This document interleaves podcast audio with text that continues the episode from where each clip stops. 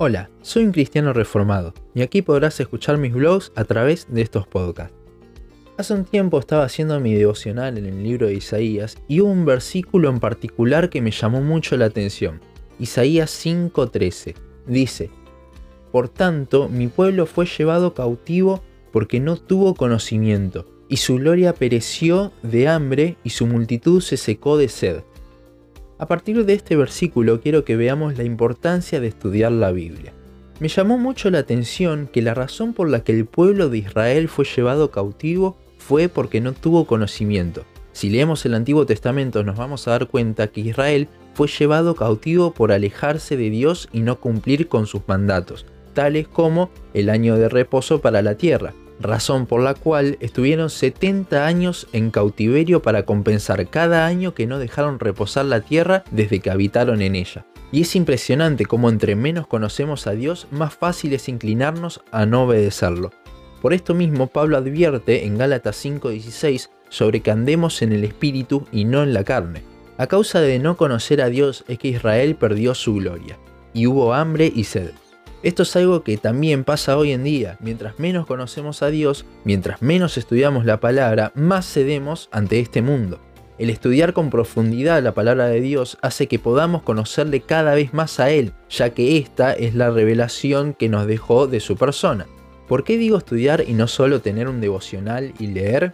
Porque uno tiene que profundizar cada vez más en las escrituras, no solo rasgar la superficie. El salmista en el Salmo 119 dice una y otra vez que en ella meditaba día y noche, y escribe en el salmo más largo de la Biblia acerca de la palabra de Dios. En el versículo 14 de este salmo dice lo siguiente. Por eso ensanchó su interior el Seol, y sin medida extendió su boca, y allá descenderá la gloria de ellos, y su multitud, y su fausto, y el que en él se regocijaba. Ese por eso con el que empieza el versículo implica una consecuencia. ¿De qué?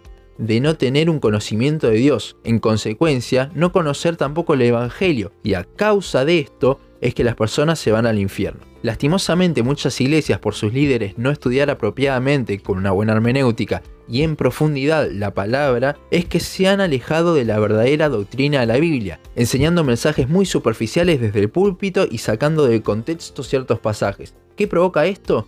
Lo mismo que provocó en Israel, gente pereciendo, no llegando al conocimiento del Evangelio por causa de una mala doctrina y en consecuencia descienden al Seol, como vemos en el versículo 14 del Salmo 119. También en los que sí son salvos provoca hambre y sed espiritual al no ser enseñados correctamente. Cada cristiano debe ser correctamente alimentado con la leche espiritual de la palabra de Dios. Primera de Pedro 2.2. Si los cristianos no estudian de verdad la Biblia, en un futuro van a haber cada vez más iglesias sin líderes preparados, no solo pastores, sino también consejeros y personas en el servicio.